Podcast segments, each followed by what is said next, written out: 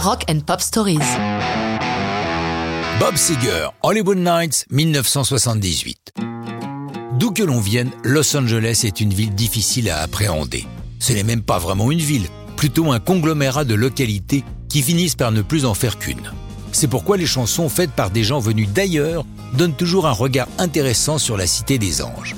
Bob Seger n'est pas du tout californien, il vient du Michigan, de Détroit, la capitale de l'automobile US, tout comme son pote de jeunesse Glenn Frey, le guitariste des Eagles. La plupart de ses disques sont enregistrés soit dans son Michigan Cherry, soit beaucoup plus au sud, en Alabama, au Muscle Shoals Sound Studio, dont je vous parle régulièrement, où Bob aime à retrouver l'extraordinaire Muscle Shoals Rhythm Section. C'est ce schéma qui est suivi pour l'enregistrement de son dixième album, Stranger in Town. Mais cette fois, les finitions ont lieu dans des studios de Los Angeles. Comme le dit le titre de son album, il est un étranger dans la ville et donc loue pour quelque temps une maison située sur les collines de Hollywood avec une vue magnifique sur l'immense ville étalée à ses pieds. D'ailleurs, la photo qui orne la pochette de son album est prise depuis chez lui. L'idée de Hollywood Nights lui vient en grimpant les lacets de la colline qui mène à sa maison de location. Dans sa voiture, il fredonne Hollywood Nights, Hollywood Hills.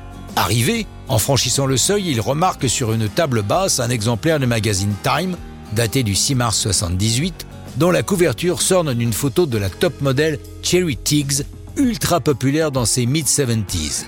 Elle est l'archétype de la Californienne du Sud, blonde, mince, avec un sourire XXL. À partir du refrain qui lui est venu dans sa voiture, Bob Seger développe l'histoire d'un prolo du Middle West qui débarque à Hollywood et tombe sur la fille de ses rêves. Ils vivent une aventure passionnée, mais il se réveille seul un matin et, regardant les collines, se demande s'il pourra rentrer chez lui. L'avantage d'être à Los Angeles pour cet enregistrement, c'est d'avoir un accès facile à des artistes d'envergure pour l'accompagner, tels que Billy Payne de Little Feat qui vient jouer l'orgue et le piano, ou la Waters Family qu'on entend avec Springsteen ou même Streisand qui est venu pour assurer les chœurs. Quant au batteur David Teagarden, il joue deux parties de batterie différentes superposées, renforçant le rythme soutenu de Hollywood Nights.